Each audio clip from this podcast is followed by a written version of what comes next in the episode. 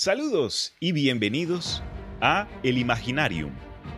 Yo soy Cristian Rusinque, su guía y anfitrión en este podcast, donde hablaremos de cuentos, historia, cultura popular y otros temas que expandan la imaginación. Desde Alabama nos acompaña Armando Loyola. Saludos.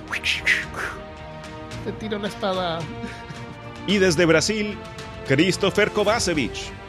Te mando un juicio por combate. En el episodio de hoy, Juicio por combate, la historia de John de Carrouge y John Legris. Quería preguntarles antes de empezar, dado el tema, eh, empezando con el Chris. Chris, ¿tú cómo defines juicio por combate? Como lo vi en Game of Thrones. Uno dice un discurso, alega cosas y al final dice, demando un juicio por combate. Ok, me gusta. Armando, ¿tú cómo lo definirías? Yo no vi Game of Thrones, así que tú te sacas, el, guante, tú te sacas el guante blanco y, abofeteas al, al, oponente con el guante. Y eso, eso es suficiente, ¿no? Pues mire, la definición en sí es que este era un sistema de derecho germánico para resolver acusaciones en ausencia de testigos o de una confesión, en la que dos partes en conflicto luchaban en combate singular. El ganador de la pelea era proclamado como poseedor de la verdad ante los ojos de Dios, y en esencia se trataba de un duelo judicialmente sancionado. Es esa forma como que donde explican que en los ojos de Dios es muy de su tiempo, ¿no? Como que, ah, ok, no hay forma de saber quién está diciendo la verdad, entonces dejemos que Dios intervenga y le dará fuerza a la, la persona. Victoria, claro, le da la victoria al que... ¿Estas son peleas con espadas o, o con armas? Con armas de fuego. Eh, es Thumb Wars, es con los, con los pulgares. porque, porque me pregunto si es por espada, a lo mejor era común en ese tiempo que los aristócratas eh, tomaran parte de su tiempo para practicar y estar preparados en caso de que alguien te demande. Hay que estar listo, ¿no? Bueno, pero igual depende porque, por ejemplo, hay una película que retrata muy bien eso, que es el... ¿Cómo se llama esta? Es como en el nombre del rey, no, no se llama en el nombre del rey. Tampoco es el último rey. Bueno, es una que sale Robert Pattinson, que es un francés. Ah, sale el Timothy no sé qué, que es el de Duna. Y ahí ellos se enfrentan, los dos, o sea, el, como que se van a enfrentar los ejércitos, entonces como que dice ya, eh, en vez de matar a todos los, a todos nuestros Soldados. súbditos, Sí. o sea, hacemos un duelo entre tú y, y yo, que somos como los reyes, los líderes, los generales, no sé qué. Sí. Y ahí el que gana, gana la batalla. De ahí nos sacrifican gente. Entonces, eso lo hace dos veces. Y la primera vez, y la segunda vez el tipo no sabía pelear nada. Entonces se cae solo, no sabe andar con armadura. Y era un rey. Eso, eso a lo mejor en la vida real no pasaba. Jamás. No, no, está, Tenía- está basado en hechos. Ah, está es basado. ok, o sea, hay pro- procrastinadores a lo largo de la historia, Exactamente. siempre.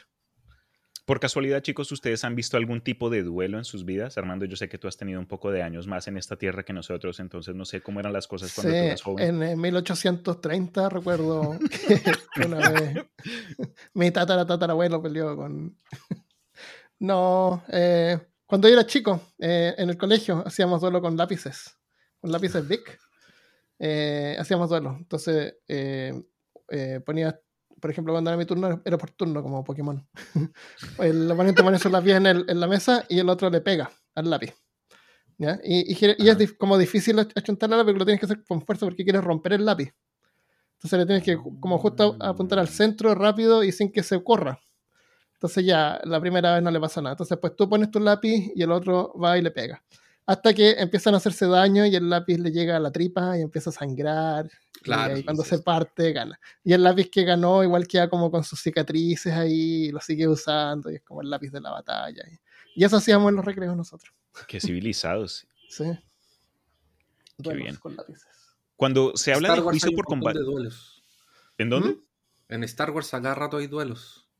Ah, ¿en serio? Sí, sí, ¿no? No me acuerdo. Sí. ¿Duelos? Los duelos, sí, pues, Obi-Wan contra Darth Vader es un duelo. Ah, pues son El peleas. Pero no como, contra- "Oh, No, vamos un a hacer duelo. un duelo. Ah, sí. Es un, Vamos, es un duelo. Si son dos personas, sancionado. uno contra uno. Es un Ese es un buen los por- samuráis tenían duelos. También. No, Eh, pero el en otro Star duelo Wars es que- uno, uno atacando y el otro como defendiéndose, como que no le queda otra que pelear. No necesariamente. Cuando Luke va a enfrentar a, a Vader es un duelo. Porque Vader lo está esperando en el Imperio Contraataca. Ah, sí, eso puede ser Ese es, un duelo. un, ese es un brutal duelo. Como De que hecho, ya, tiene una ahora, coreografía ahora de- vamos a pelear, así como que. Sí, Ahora hecho- vamos hecho- a pelear. De hecho, las películas originales usaron técnicas de esgrima de verdad. El duelo del Imperio contraataca está súper bien coreografiado. Y el y lo otro y lo otro duelo que vi fue en un video de música de Alejandro Sanz, donde tiene un duelo que era el amante de un aristócrata y, y lo, lo desafía a un duelo y se va- empiezan a disparar y él es como inmortal en el video. Entonces le disparan como tres veces y como que cae al suelo y se levanta. Es como un episodio de Mm. anime o algo así. Es bien Eh. divertido. Me habéis deshonrado el honor. Vos sos un Sí. cobarde come uñas. No, en en Los Simpsons hay un capítulo que Homero aprende a desafiar a duelos y anda con un guante para todos lados. Ah, Hasta que le pega, hasta que le, hasta que le pega a todos, pues cada vez le dice, señor, me ha, me ha, me ha deshonrado, lo desafió a un duelo. Y todos quedan así como, oh, no, discúlpeme, por favor. Y eh, hasta que un día le pega a un tipo y le dice, está bien, acepto su duelo. Mañana no sé a qué hora. Y Homero queda así como, no, pero ¿qué hago? Gracias, los Simpsons. Pero bueno, acá, cuando se habla de juicio por combate, esta práctica poco a poco desapareció a principios del siglo XVI, hasta ser baneado por los monarcas de su tiempo completamente. ¿Por qué? Porque en un momento, por lo menos en Francia, habían más de 500 muertes por año dado a combates de este tipo. Entonces el rey estaba como que con miedo de que iba a terminar acabando con su, con su gente este tipo de combate por nobleza. Entonces, ese fue uno de los empujes para banear este, este tipo de resoluciones. Ahora, para la clase élite, muchos de los conflictos de honor pasaron a ser como duelos entre personas, no necesariamente ya patrocinados por el gobierno. Eh, y hablando de duelos, esto se me hizo súper curioso cuando estaba investigando el tema. El último duelo con espadas en Francia se alcanzó a, gra- a grabar en blanco y negro y hasta se puede encontrar hoy día en el Internet. La dura. Aunque existen casos en otras partes del mundo eh, donde se continuó la práctica, pero de otras formas. Por ejemplo, hubo un duelo eh, con pistolas en Uruguay entre dos generales políticos retirados, creo que en 1970, pero ambos sobrevivieron. Uno terminó disparando al aire y el otro terminó apuntándole al otro man, pero terminó dándole al suelo. Ya, ya, Ya. Eh, aunque hoy día nos gusta pensar que vivimos en un mu- mundo civilizado y moderno, la realidad es que Ah.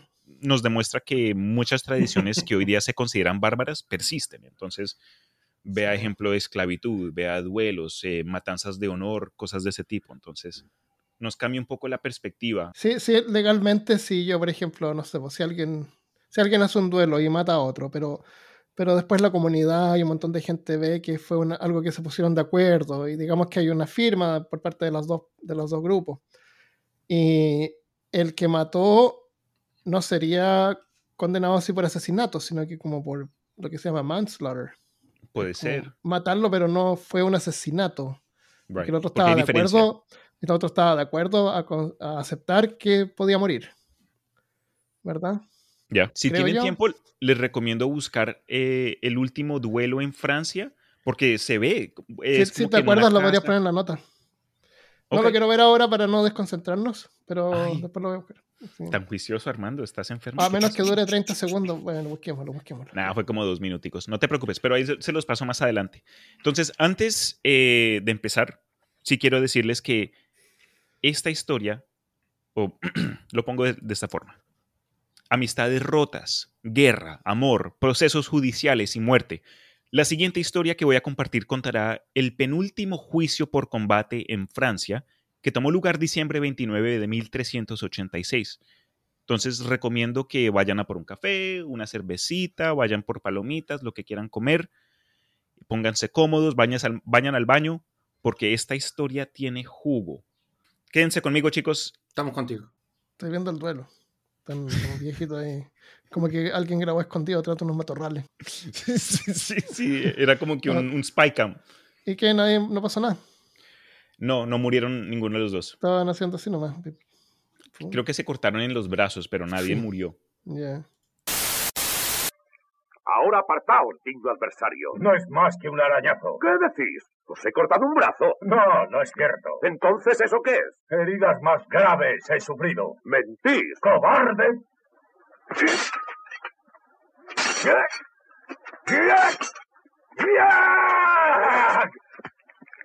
¡La victoria es mía!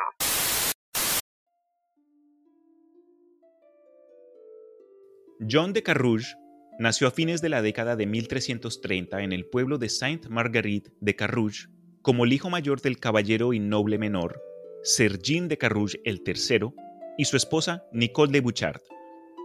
Su padre era un vasallo del conde de Perche y un soldado veterano a su servicio. Había sido recompensado por su largo servicio militar en la Guerra de los Cien Años con el título de caballero y el título de visconte de Belém, un rango que venía con un castillo de vitalidad estratégica, así como con el papel de sheriff en los alrededores. Ahora, antes de continuar, si menciono algo, el francés no es uno de mis puntos fuertes, o sea que si me trago uno de estos nombres o lugares o, acontecimientos, pido perdón. Pero ya saben. Ahora, Carrouge el IV creció dentro del dominio de su padre, centrado alrededor del pueblo de Carrouge, donde la familia mantuvo su propio castillo hereditario. Siguió a su padre al servicio armado de los condes de Perche y sirvió en varias campañas menores. Después de cumplir los 21 años de edad, se le dio una parte de las tierras familiares para que las administrara y éste se interesó en consolidar y expandir el territorio que se le había dado.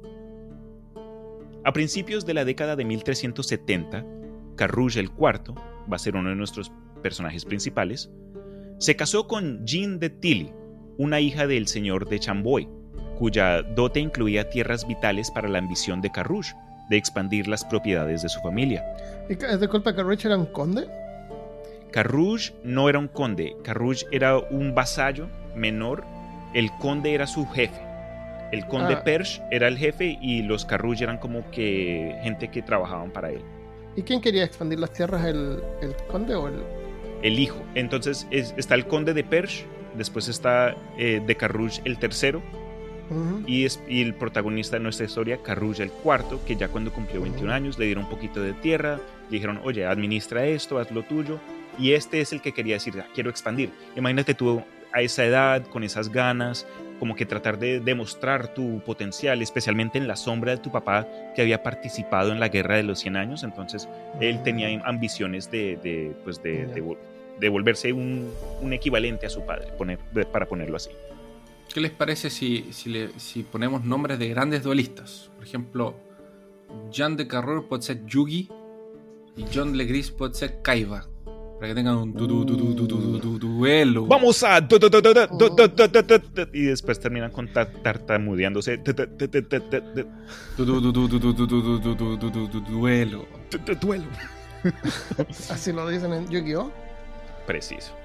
No tuviste niñez y no sabes la referencia, Armando. No, yo veía Pokémon, no Yu-Gi-Oh! No la copia. Ni Digimon tampoco. Pokémon es solo duelos, bro. Sí, no, sí, por eso, por eso, bro, pues salieron las copias Digimones y los. Y los no te metas con mi Digimon, y los Yu-Gi-Oh! respeto. y los Beyblades. Poco tiempo hay para dominar la velocidad que te hará ganar. Y Oye, hay gente acá. Yo soy muy viejo hay para gente que interesada en la historia europea. Ah, cierto, perdón. Ok, sigamos. Poco después de la boda de Carrulla el IV, Jean dio a luz a un hijo, cuyo padrino era el vecino de nuestro, de nuestro protagonista y otro de los eh, personajes principales de esta historia. Ah, se le era amigo de su vecino, qué bien. El, el escudero o squire Jack Legris. Entonces era como que un otro chico a su, de su edad, que era también de, de nobleza baja, pero la diferencia es que Legris era como un poco más educado que Carrouge. En fin, en 1377, un señor llamado Pierre de Alencon heredó el condado de Perche y con él el castillo de Belém. Este, nuevamente, e, era básicamente el jefe de Carrouge el tercero y el cuarto. Adicionalmente, al heredar esta posición política, eh, Pierre se ganó la lealtad de los vasallos del terreno, incluidos a los Carrouge, así como a Jacques Legris, entre otras personas. Los de Carrouge y Legris pronto se unieron al círculo de la corte del conde, centrado alrededor de la ciudad de Argentán. Pero fue en Argentán donde la amistad entre Carrouge y Legris comenzó a deteriorarse, ya que Legris se convirtió rápidamente en el favorito del conde Pierre por su educación y forma simpática de ser, al contrario que Carrouge, el cuarto, siempre se, notaba como que eh, fácil de enojar y era como que está una persona más seca, menos humor, eh, en fin, era un, contraste entre estas dos personas, Le Carrouge y Legris, y Legris era como que la persona más amigable, más, más, eh, más social. Mientras Carrouge fue pasado por alto, Legris fue recompensado por su servicio al conde. Heredó el señorío del castillo de Exmes de su padre y se le concedió una propiedad recién comprada, algo que vamos a tocar un poco más adelante. Carrouge se puso celoso de su amigo y los dos hombres pronto se convirtieron en rivales en la corte. Un año después de entrar al servicio del conde Pierre, la tragedia golpeó a Carrouge cuando tanto a su esposa como su hijo murieron por causas desconocidas, aunque naturales. En respuesta, Carrouge se fue de casa y se unió al servicio de Jean de Vienne, acompañado por nueve escuderos.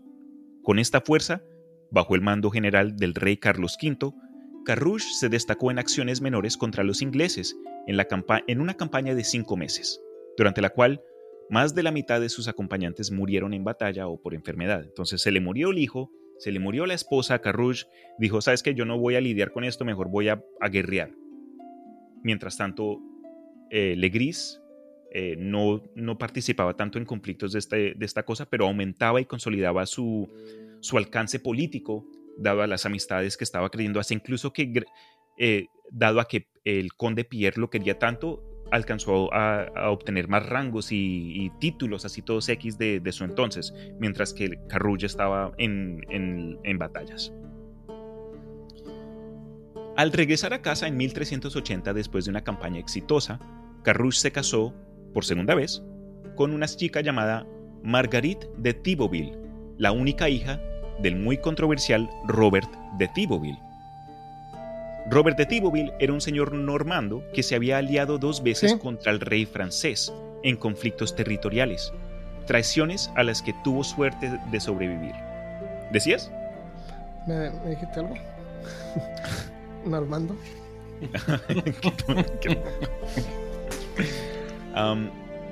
con la unión de Marguerite y Carrouge, Robert de Thibauville esperaba restaurar el estatus de su familia, mientras que Carrouge esperaba eh, un heredero de la joven Marguerite, a quien los contemporáneos describían como joven, noble, rica y muy hermosa. Bien, un buen partido. Sí, sí, sí, ahí el man es... Bueno, lo, lo dejo así por ahora. No quiero spoilearles con lo que viene. Poco después del matrimonio, Carrouge reveló otro motivo de la unión la valiosa propiedad entregada a su rival Jacques Legris dos años antes. Había sido propiedad del suegro de Carrouge y había sido comprada por el conde Pierre por 8.000 libras francesas en 1377. Carrouge inició inmediatamente un juicio para recuperar la tierra con base en un supuesto reclamo previo sobre la misma. El caso se prolongó durante algunos meses hasta que finalmente, ya mamado de tanto lío, el conde Pierre se vio obligado a visitar a su primo, el rey Carlos VI, para confirmar oficialmente su propiedad de la tierra, así como su derecho para regalársela a cualquiera de sus seguidores. La demanda terminó reflejando tan mal en Carrouge, en la corte de Argentan, y resultó en que haya sido distanciado de, pues, de su jefe, ¿no? El man trató de ir en contra de los deseos del, conde Pierre y eh, sí, se le vio mal. Perdió estatus en ese sentido. Dos años después del pleito, Carrouge estaba nuevamente en la corte enfrentándose al conde Pierre, esta vez en una disputa sobre las tierras y títulos administradas de su padre, recientemente fallecido. La muerte de Carrouge el tercero a principios de 1382 dejó vacante la capitanía del castillo de Belém, como dije anteriormente, una de las eh, de los títulos que tenía el padre de Carrouge era que era el sheriff de esta parte de, Francia. Y cuando se murió el padre, Carrouge creía que sería suyo por derecho. Sin embargo, debido al juicio fallido de hace dos años, el conde Pierre pasó a Carrouge por la capitanía y se la dio a otro de sus seguidores. Carrouge, enfurecido, volvió a emprender acciones legales contra su señor y nuevamente fue derrotado en los tribunales. El único resultado duradero de la acción fue la mayor separación de Carrouge y la corte del conde Pierre. Entonces el man estaba de mal en peor. En marzo de 1383, Carrouge hizo un tercer esfuerzo para expandir las propiedades de su familia, con la compra de dos feudos vecinos de otro vecino. La venta requería la aprobación del conde Pierre, que era señor de ambos feudos, pero como consecuencia de las dificultades legales previas que le había causado Carrouge, Pierre se negó a permitir la venta e incluso insistió de que Carrouge le entregara las propiedades para darle un reembolso completo. Obviamente Carrouge no tuvo opción sino cumplir con lo que le había dicho y posteriormente culpó a la influencia de Jacques Legris por esta nueva desgracia. Entonces, no solo era alguien como que difícil con, quien convivir en, la corte, pero el man era como que todo lo malo que le pasaba él se lo culpaba a Legris. Ah, es culpa de Legris que me están jodiendo ahora con las ventas de nuevos terrenos. Entonces el man siempre era echándole la culpa a Legris. Típico Legris. Típico Legris. Estaba muy. Era muy intermediario. Muy alzadito el Legris. Se, se, las está dando mucho ahora que está con sus amiguitos, ahora con sus nuevas prendas y lo demás. Y... A Legris lo van a dejarle morado. Le van a pegar. recuerda esas palabras. A finales de 1384, Carrouge llevó a su esposa a una fiesta por primera vez, asistiendo a la celebración del nacimiento del hijo de otro vecino. Oye, ¿cuántos vecinos tiene este man? eh, Carrouge y Legris se encontraron en la fiesta y acordaron poner fin a su pelea. Y en este evento Carrouge presentó a a su nueva esposa por primera vez. Unos meses después de esta reunión, en marzo de 1385, Carrouge intentó aumentar la riqueza de su familia por medios militares, uniéndose al ejército de John de Vienne nuevamente, esta vez para una expedición que navegaba a Edimburgo. Esta fuerza de unos 3.000 soldados tenía la intención de unirse con el ejército escocés y asaltar el norte de Inglaterra, distrayendo a las fuerzas inglesas de las operaciones en Francia. Viajando con hombres de armas, caballos, oro y equipo, Carrouge y sus compas embarcaron a Leith durante la primavera de 1385, pero en comparación a la previa eh, embarcación de guerra que mencioné antes, lamentablemente para Carrouge esta campaña fue un total fracaso. En un contraataque de las fuerzas inglesas, los escoceses huyeron dejando a los franceses vulnerables y sin ayuda, pero en otra batalla los ingleses destruyeron las líneas de suministros y hasta tomaron varios rehenes. A pesar de esta derrota, Carrouge se había distinguido en la campaña, aunque había perdido a cinco de sus nueve hombres de armas y una cantidad sustancial de dinero, también se le había otorgado el título de caballero en el campo de batalla, lo que elevó sustantivamente su estatus social y la cantidad de dinero que recibiría del servicio militar. Oye, Chris, Cuéntame, Chris. Disculpa que te interrumpa, pero ah, eh, necesito como... Eh, ¿En qué periodo de la historia estamos? 1380 y pico. Ah, ya, o sea, la gente andaba... wow. O sea, la gente andaba de, de, armadura, de espada... Preciso. Es buena pregunta, la verdad. Habían celulares. Ah, ok, perfecto. Sí, no, es como para entender, es como... 6300, las cruzadas como fines de la época medieval. Claro, como la alta, el, alto medioevo. Creo yo, sí, tienes razón. Casi pasando al, claro, como el final, puede ser, no sé. Sí, cuando viene a la historia europea, la verdad, poco, poco conozco. Entonces, si algo. Pero todavía no había mosquetes, por ejemplo. No existían armas de fuego. O ya había en, la historia, por lo que investigué yo, nunca hubo mención de armas de fuego ni nada por ese estilo. Entonces creo que si existían, de pronto no eran presentes o altamente o eh, disponibles. Aunque me imagino que si alguien los tendría sería la gente de estatus. Pero no, por ahora no hay ninguna escopeta, ningún mosquete, ninguna bazooka, ningún celular, ningún tablet, ningún Facebook, ningún TikTok. ¿Qué hacía la gente para divertirse? Bueno. Duelos. Claro. Se mataban los unos a los otros. Igual que ahora. A pesar de tener mala salud a su regreso de Escocia, Carrouge tenía negocios en París y en enero de 1386 viajó allí para cobrar sus salarios de la campaña el año anterior, dejando a su esposa con su madre en el pueblo de Capomesnil. Y aquí es donde la cosa se pone un poco oscura. En la mañana del 18 de enero de 1386, la mamá de Carrouge partió de su castillo en Capomesnil hacia la ciudad, donde tenía asuntos legales que atender. Aunque el viaje era algo corto, aparentemente llevó consigo a la mayoría de los sirvientes de la casa, dejando a su nuera desatendida durante el día. De acuerdo al testimonio de Marguerite, luego alegó que un hombre llamado Adam Louvel llamó a la puerta del castillo. Marguerite, como estaba sola, abrió ella misma la puerta y según Marguerite, Louvel comenzó a, pregun- a preguntarle acerca de un préstamo que le debía John de Carrouge antes de anunciar repentinamente que Jack Legris estaba fuera de la puerta e insistía en verla. Ante su negativa, Louvel exclamó que él te ama apasionadamente, hará cualquier Oh. cosa por ti y tiene grandes deseos de verte. Aunque Marguerite protestó, Legris entró a la fuerza en la casa y le ofreció dinero si tenían una aventura. Cuando Uh, Marguerite le negó nuevamente, Legris la violó violentamente con la ayuda de Louvel y la amenazó con no contarle a nadie, Mm. Carajo, pero ella estaba sola en la casa. solita. Marguerite no dijo nada durante varios días hasta el regreso de su marido, el 21 o 22 de enero, la verdad no me acuerdo bien. Al enterarse de lo que ocurrió, Carouche, furioso, obviamente, convocó a su círculo de cortesanos y amigos, incluida su madre y la mayor parte de la familia de Marguerite, y se convocó un consejo donde Marguerite repetiría el relato. Carouche decidió inmediatamente iniciar un proceso judicial contra Legris, pero enfrentó grandes dificultades para procesarlos, ya que Legris era el favorito del conde Pierre, quien actuaría como juez en este caso. Además, el caso fue visto como débil en este periodo de tiempo porque el único testigo era Marguerite, no había nadie más.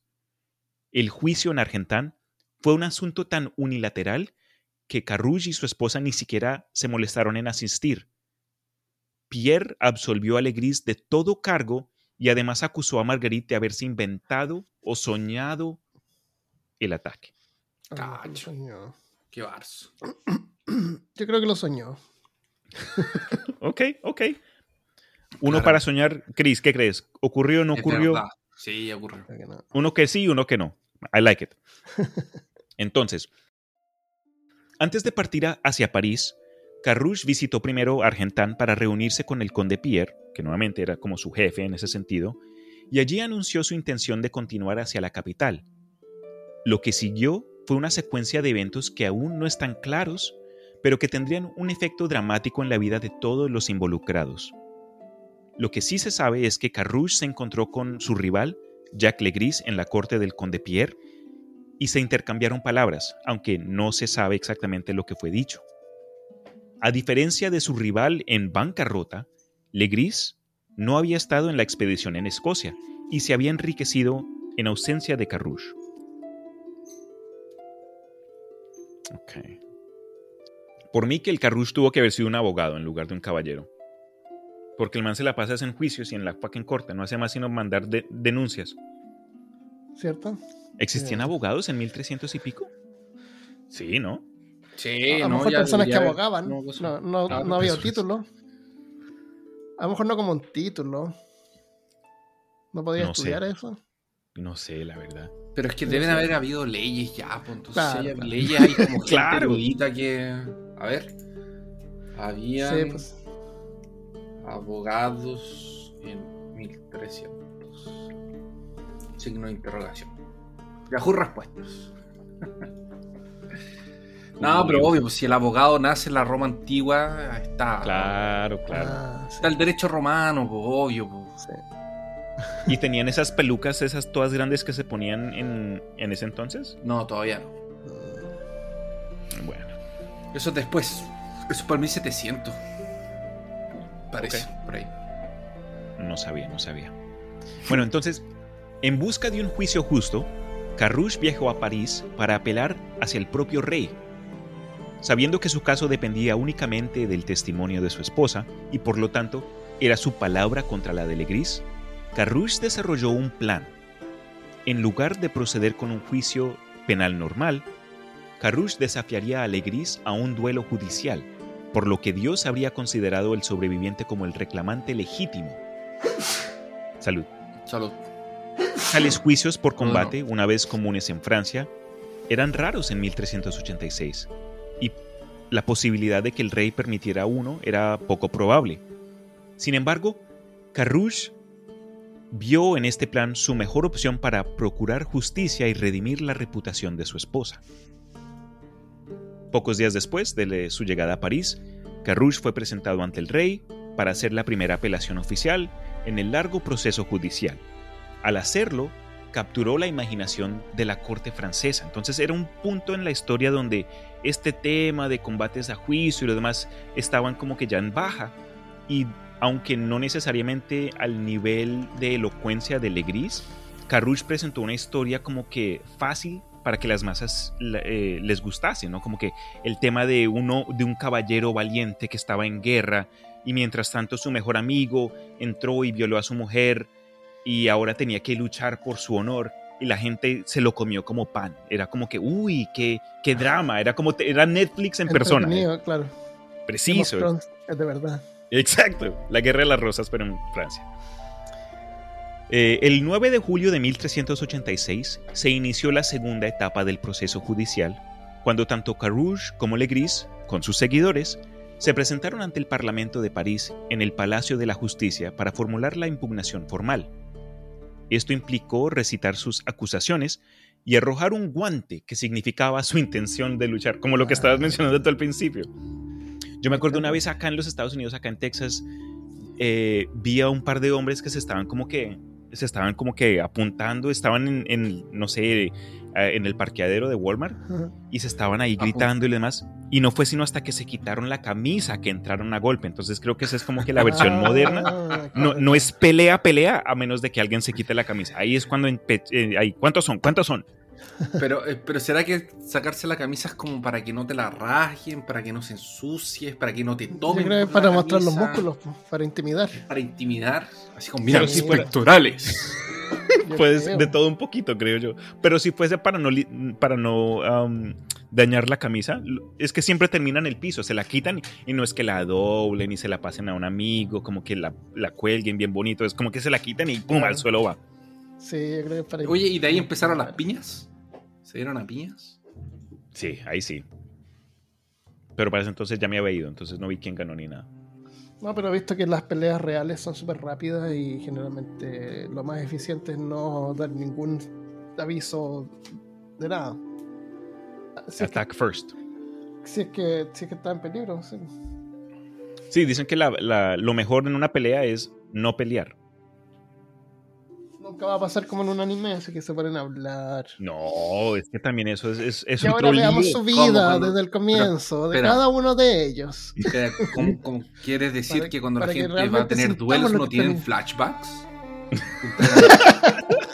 El De, de- de todas, claro, y al final tú, tú, lo- tú reconoces la importancia que tiene para él este momento, este preciso momento. Y Mi abuelo siempre cambia. me contó que nuestra técnica familiar era un secreto, pero no fue hasta este momento donde alguien me acusó de robarles las papas fritas en McDonald's que reactivé esa memoria. y después un flashback el, cuando chico en el McDonald's. Inútil, debes pegar más fuerte. Pero abuelito, me duele la manito.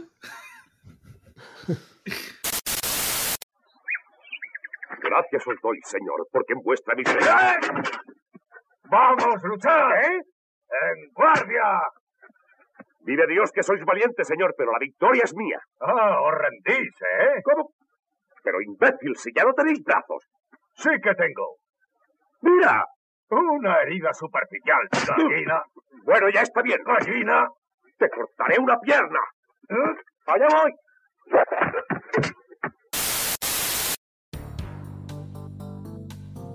Eh, las declaraciones se pronunciaron ante el rey y el parlamento y por lo que pude ver chicos se hicieron intentos para persuadir a Legris de que insistieran en juicio a la iglesia, pero no tuvieron éxito ya que Legris deseaba contrarrestar la acusación con una demanda contra su oponente reclamando 40 mil libras por difamación. Yo este tema de difamación pensé que era algo moderno, pero miren acá un ejemplo, 1300 aún eh, existe. Mm, Difamación es para, para explicarlo de forma simple, es cuando alguien quiere alegar de que otra persona estaba ah, atacando como que el- la honra de una persona, como que lo estaban, lo estaban poniendo en- en una luz negativa, acusándolo de algo que fuera fuera del carácter de un individuo y uno puede ahí poner una demanda diciendo esto es difamación y usted me está haciendo ver mal a la luz de, de X, Y o Z. Entonces hay como un poquito de imp. Eh, Y, y- y eso, y eh, como resultado, eso te está costando. Te está, Claro. te está causando, no, está- te está causando pérdidas. Por eso lo hacen. Si no, si no te causa pérdida, da lo mismo. Sí, es, es común hoy día ver un caso así donde alguien está denunciando a otra persona por cualquier razón y la demanda falla y la persona que está siendo acosada eh, le manda una demanda de vuelta por difamación, por, por lo que acaba de mencionar Armando. Ahora perdí toda esta plata, todo este tiempo, eh, eh, problemas emocionales, you know, etcétera. tengo penita. Me dio penita. Am, Que- ok, que el- Christopher, Christopher debería demandar a, a los arrendadores por difamación. Dale, y, da- y causa y daño mental. daño mental. Daño mental que te causaron. Yo concuerdo. Pero bueno, el juicio penal continuó durante la mayor parte del verano y Carrouge y Legris y Marguerite fueron llamados a declarar. Pongan atención a esto. Marguerite estaba visiblemente embarazada en ese momento, aunque el conocimiento médico medieval afirmaba que los niños no podían concebirse como resultado de una violación y por lo tanto Ah, se determinó que su condición no tenía relación con el caso. Entonces no pudieron usarla ella como ejemplo por el mero hecho de estar embarazada, porque en ese entonces la ciencia decía que los niños no, se- no nacían por violación, eso era imposible. ¿Cómo así? Eso es pensamiento hereje, perdón. Claro. Wow. Qué loco, qué loco. Eh, entonces, eh, Adam Lubel y al menos una de las sirvientas de Marguerite también presentaron declaraciones. Y como era costumbre en la época para las personas de bajo estatus, fueron torturados para probar la veracidad de su testimonio. Entonces, si vas a ser tú alguien que, que participa en una de estas cosas, ojo, porque si no eras de alto rango, te van a, te van a sacar las uñas, te van a romper la clavicle, te van a, van a hacer lo que sea para confirmar que tu historia está concreta y recta. Qué horrible. Qué horrible tiempo. Por eso no hay que viajar al pasado. Sí, no, paila. Durante este proceso, ninguno de los dos presentó. Durante este proceso, ninguno de los dos presentó pruebas que incriminarían a Legris, aunque Lubel fue posteriormente retado a duelo por el primo de Marguerite. Legris incluso acusó a Carrouge de inventar todos los cargos y hasta de golpear a su propia esposa para que hiciera la acusación contra él. En su declaración, Legris pintó la imagen de un hombre enloquecido por la ira y los celos, que buscaba restaurar la fortuna de su familia, inventando acusaciones falsas contra su rival más importante. Adicionalmente, proporcionó datos acerca de dónde había estado dicha semana, estableciendo su paradero en un testimonio respaldado por varios otros de la corte del conde Pierre. Finalmente, eh, Legris intentó demostrar ante el tribunal que le era físicamente imposible haber cabalgado durante el invierno desde Argentán hasta Campo Mesnil, donde supuestamente se produjo el crimen. En un solo día, un viaje de ida y vuelta de aproximadamente 50 millas o 80 kilómetros. Lamentablemente para Legris, algunos días después, uno de sus escuderos fue arrestado en París por cometer una violación durante los procedimientos judiciales. El 15 de septiembre, con el rey en Flandes, preparándose para una invasión de Inglaterra, el Parlamento dictó su veredicto. Como no habían podido determinar la culpabilidad en el caso, los dos hombres participarían en Mortal Kombat.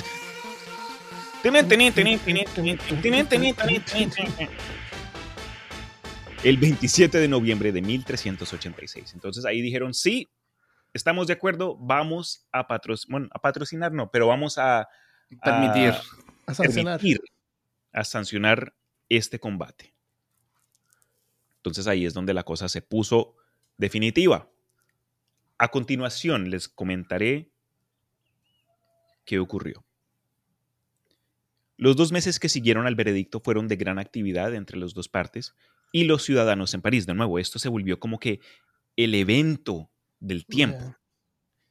Tanto de lo como que Le- todos hablan, hablaban. Exacto, era como que el, el festival musical del día o, o no sé yo. Vendían figuritas de acción de cada uno y los niños jugaban así. Oh, Peleando wow, contra ella. Poleras ahí como que Legris versus eh, de elijan. Tu, tu equipo, tu team. Eh, Sí, ¿no? como con Twilight. Eh, tanto Carouge como Legris sufrieron episodios de enfermedad en las semanas posteriores al veredicto, pero ambos se recuperaron. Eh, no, le, este no le iba a resol- no le funcionó el truco. Imagínate tú pensar en que vas a luchar por tu vida en un par de semanas. Sí. Yo me imagino que si se enfermas es parte del miedo o del, de ansias. No Sí, sé. Podría, podría producir un poquito de ansiedad, de ansiedad eso. Bueno, y también que la- la, eh, las cosas en ese entonces no es que hayan sido muy sanitarias. Entonces también Ah. me imagino que uno anda descalzo y le da sida o yo no sé. No, mentira, el sida no existía en ese entonces. Claro, eso pasa. Entonces, este iba a ser el evento más popular en París de su momento y gente de todas partes de Francia viajaron a París para poder verlo.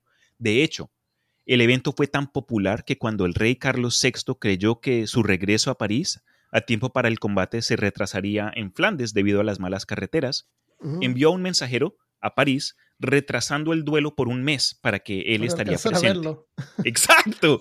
Wow. Esta intervención real fijó la fecha del combate en el 29 de diciembre de 1386. wow. En los meses entre el juicio y el duelo, Marguerite y la reina francesa Isabel de Baviera habían dado a luz a hijos, mientras que el hijo de Marguerite era un niño fuerte y saludable, el recién nacido del rey era un niño enfermizo y murió el 28 de diciembre. En lugar de sumirse al luto, el rey ordenó un frenesí de fiestas y celebraciones, cuyo pináculo estaba destinado a ser el duelo entre Carrouge y Legris. wow. La mañana artificiales. Pero esto era sangre la que saltaba. Se murió mi niño, pero no importa, vamos a fiesta. La mañana del combate vio a miles de parisianos llegar mucho antes de la hora señalada. Entre los espectadores se encontraba el rey, varios duques y miembros de la élite francesa. Vestida de negro y sentada en un carruaje donde podía ver el combate, estaba Marguerite. Si su esposo perdiera la batalla, habría de ser quemada en la hoguera inmediatamente después del duelo, habiendo sido así probada como Carajo. culpable. Wow. O sea, además de morirse él, se iba a morir ella. O él no Sí. necesitaba morir para perder la batalla. ¿Cuándo ¿Y dijiste que iba a ser quemada en la hoguera? Si su esposo moría y los presentaba a ellos como culpables, ella se hubiese tenido que haber quemado también. O En sea, ese el tiempo- duelo era muerte, no había, otro, no había otra forma de parar. No. En ese tiempo era común de que por un crimen a los hombres los colgaban y a las mujeres las quemaban. Es muy loco. Por ¿no? el mismo Cuando se habla crimen. de- por el mismo cuando se crimen. habla del honor, incluso creo que hay hasta ejemplos donde en la antigüedad, donde por X o Y razón se mataban al- a, a un esposo y la mujer se, o se- la forzaban a suicidarse o la tiraban de un barranco o la ahogaban o la quemaban. Entonces, esa, esa, esa culpa extendida se me hace súper raro, man. Es para, es para poder mantener la, la- la- la lealtad de, los, de tus seguidores. En China, en, en China, eh, donde encontraron esos, esos eh, guardias de terracota, Ujú. en ese tiempo eh, encontraron, se moría el, no sé cómo se llamaba el, el líder ahí.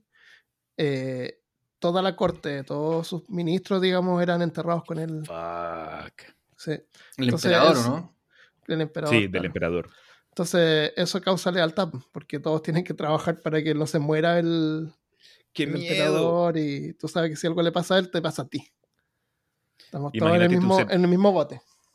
Si tú eres Sí, el pues, dentista sí, del eran- emperador y se muere el man. Ah, ok, tú también.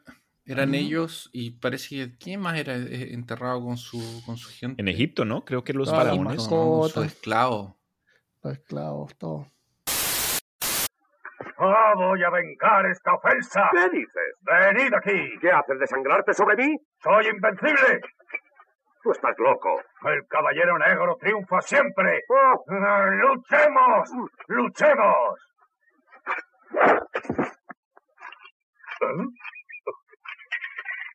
Bien, ahora me toca a mí.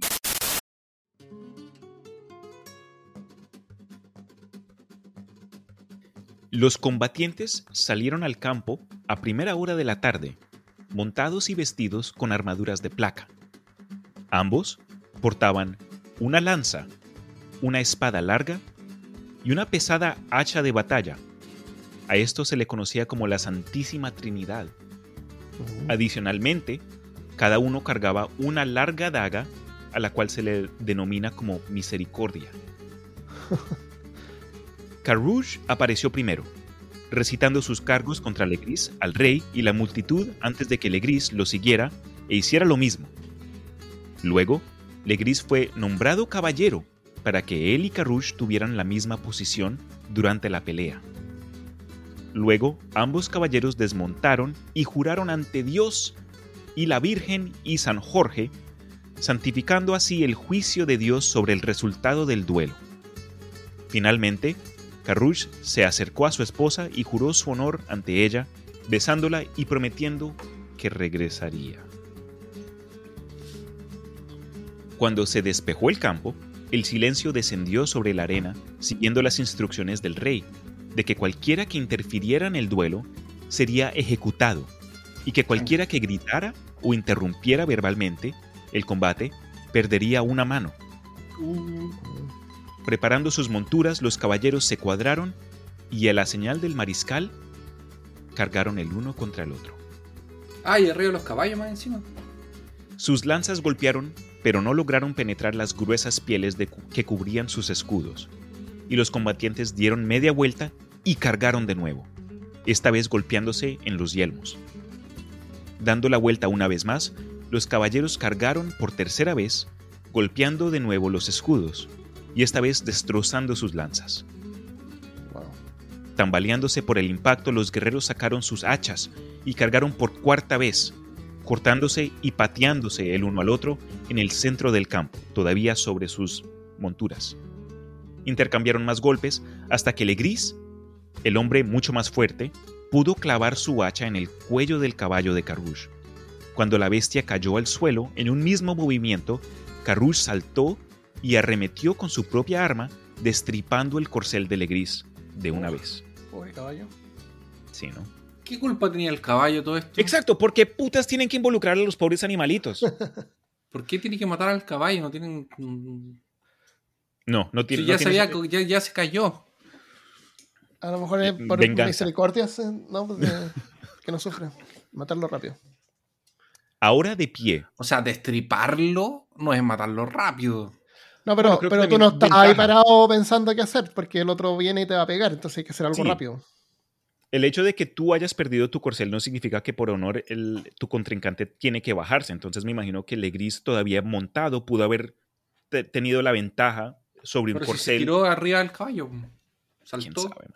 Tal vez trató de pegarle al. a, al A Legris. a Jan. Sí, de pronto. Y en lugar le terminó dando fue, el- al, las tripas? al- al- claro, al corcel. Puede ser. quién sabe. Le falló el, el- el cálculo. Ahora de pie, los caballeros desenvainaron espadas y regresaron a la batalla. Legris, demostrando nuevamente ser más fuerte que su oponente, ganó lentamente la ventaja. Y tras varios minutos de enfrentamiento, Carrouge resbaló y Legris pudo apuñalar a su rival en el muslo derecho. Mientras la multitud jadeaba y murmuraba, Legris retrocedió. Y aquí fue donde se puede decir que se vio el fin de la batalla. Mm, De pronto por shock o porque el hecho que la multitud está como que ¡Oh! el man como que se dio un par de pasos atrás. Uf. Aprovechó la oportunidad para agarrar la parte superior del casco de Legris y saltó y tiró al suelo a su oponente. La pesada armadura de Legris le impidió recuperarse y Carrouge apuñaló repetidamente a su oponente derribándolo, pero sus golpes no perforaban la gruesa placa de acero. Al darse cuenta de que su espada era inadecuada, Carrouge se sentó sobre Legris y usó el mango de su daga, Misericordia, para romper la cerradura que sujetaba la placa frontal de Legris. Incluso mientras su oponente luchaba debajo de él, Carrouge rompió el pasador que sujetaba la cerradura y le arrancó la placa frontal, exponiéndole la cara a Legris. Carrouge le exigió a Legris que admitiera su culpabilidad. Legris se negó y gritó en francés. En nombre de Dios y en peligro y condenación de mi alma, soy inocente. Incapaz de obtener una confesión que habría condenado a Legris de todos modos, Carrouge clavó su daga en el cuello de Legris, matándolo casi inmediatamente. De pie sobre su oponente vencido, Carrouge permaneció en el campo mientras la multitud explotó en celebración y otros se apresuraron a vendar sus heridas. Luego se arrodilló, ante el rey, quien le entregó un premio de mil francos, además de una renta real de 200 francos al año. Recién entonces saludó a su esposa en una emotiva escena donde supuestamente ambos estaban llorando y estaban como que hechos mierda, como, eh, impactante de ambas maneras y con la multitud siguiéndolos en una gran procesión, de Carrouge y Marguerite cabalgaron ah, desde la abadía donde había tomado lugar esta lucha hasta la Catedral de Notre Dame en París para dar gracias a la victoria. En los siglos desde la muerte de Legris, el caso se ha convertido en una importante leyenda cultural en Francia. El duelo fue uno de los últimos juicios por combate permitidos por el Parlamento de París o los reyes franceses. Y hoy día la, culpabilidad o inocencia de sus participantes todavía se está eh, debatiendo entre los historiadores. Pero lo curioso es que, como siempre, como sabemos nosotros acá, es que la historia suele ser escrita por los ganadores. Claro, porque el otro estaba muerto. Qué tonto. Y no puede escribir. Precisamente. Y no puede, porque los muertos no pueden escribir. Claro, hablando de fantasmas, ellos no pueden en ese, en ese con tiempo, cosas físicas. en ese tiempo. Después. Necesitamos un medium. Necesitamos o un enterum. ¿Ah? ah. ¿Medium vacíum o medium llenum? no, lo que pasa es que Alegría estaba medium muerto. ¡Qué falta de respeto! Oye, Lady no hizo nada. No, se cayó y se murió. Imagínate la, la, armadura que usaban, que este tipo encima de él, porque el otro no se podía ni levantar con el peso. Sí, lo sellada que debe haber estado por todas partes, que oh. no pudo así como que ya te voy a buscar un, un espacio. No, no había. Tuvo que romper no como una cerradura sí. para buscar. Entonces imagínate lo pesado. Sí. No se pudo darle. Se pudo, eh, eh, Carruch se podría haber levantado y dejarlo ahí y se habría quedado ahí como un... ¿Como una tortuga? Claro, Una tortuga. como una tortuga. No se podría haber levantado. Lo, que se muera ahí eh, cocinado al sol. Me recordó mucho a las escrituras, como dijo el Christopher al principio, de Jorge R.R. R. Martin, porque él en una de sus otras historias, que se va a convertir en precuela en otra serie de HBO, eh, muestra combate de este tipo, de uno contra Ah. uno, donde un man que creció en pobreza no necesariamente pelea con honor y, y como que usa tácticas así de combate callejero y le gana a varios otros caballeros de nobleza y de años de experiencia. Entonces muestra como que en inglés hay un dicho que dice all is fair in love and war, es decir, como que to- todo vale en la guerra y el se amor. vale el amor y la guerra. El- Preciso, entonces puedes meter de todo, eh, trucos, pocket sand, arena de bolsillo, puedes sacar lo que sea.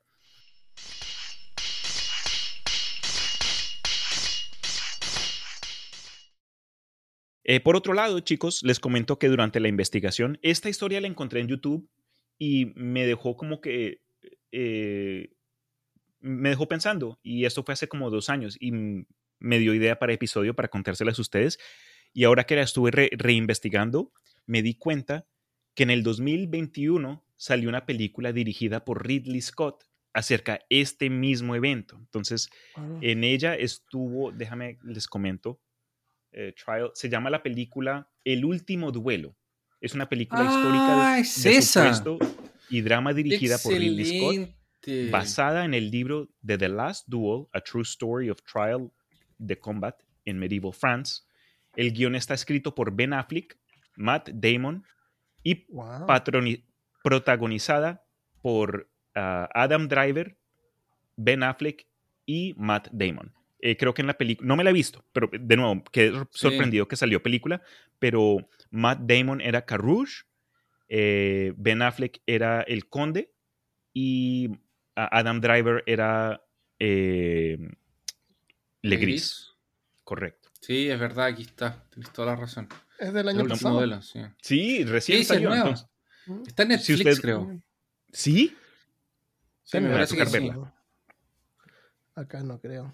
Si a ustedes, nuestros queridos oyentes, les llama la atención Está esa en historia y no, y no quieren lidiar con leerse un libro, véanse la película. Me imagino que de pronto va a cubrir muchas de estas partes y puntos que he mencionado durante este episodio. Y más el efecto Hollywood. y- Claro. Ahora, ahora el Ridley Scott tiene súper buenas películas así de. Bro.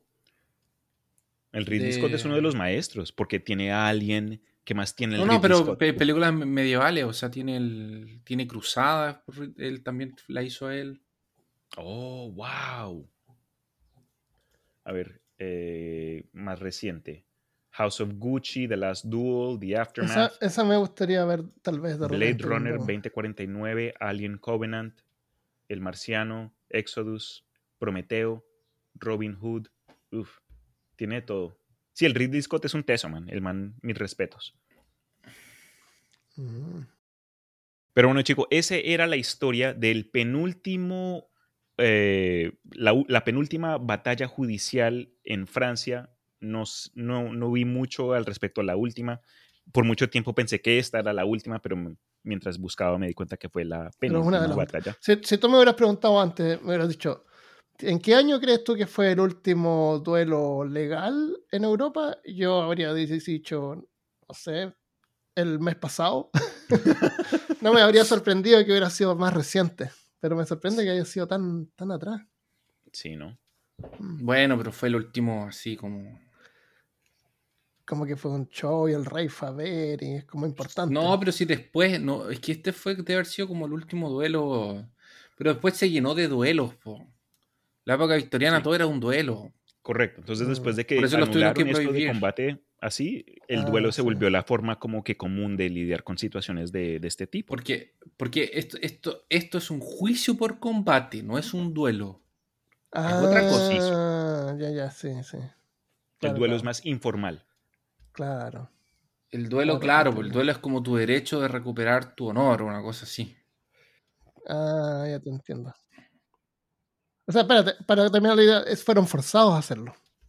Legalmente. También. Eso. Pero esa Ya. fue la idea de Carrouge, ¿no? Ese fue su plan.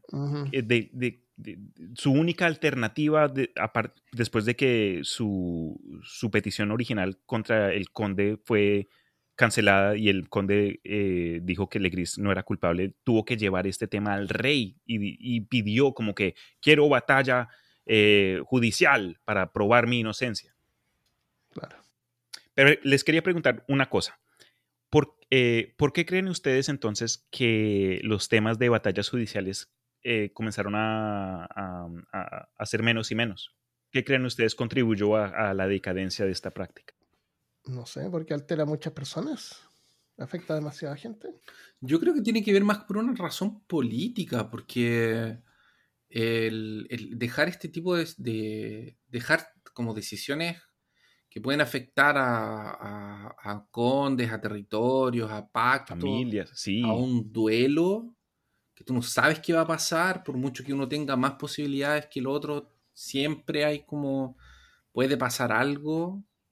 O sea, por ejemplo, en este mismo, uno tenía la ventaja y de repente se dio vuelta el, el el- la como el duelo y el- el combate y eso, ¿no? Entonces tal vez esa como, como poca manipulación que le podían dar al- al- a lo que estaba pasando, me parece que sería como, o sea, yo como rey, por ejemplo, o como, no sé, como gran, como aristócrata, no dejaría un combate como eh, para que decidiera quién se quedaba con tierras o quién, no sé, po, qué pasaba con tal cosa o con otra.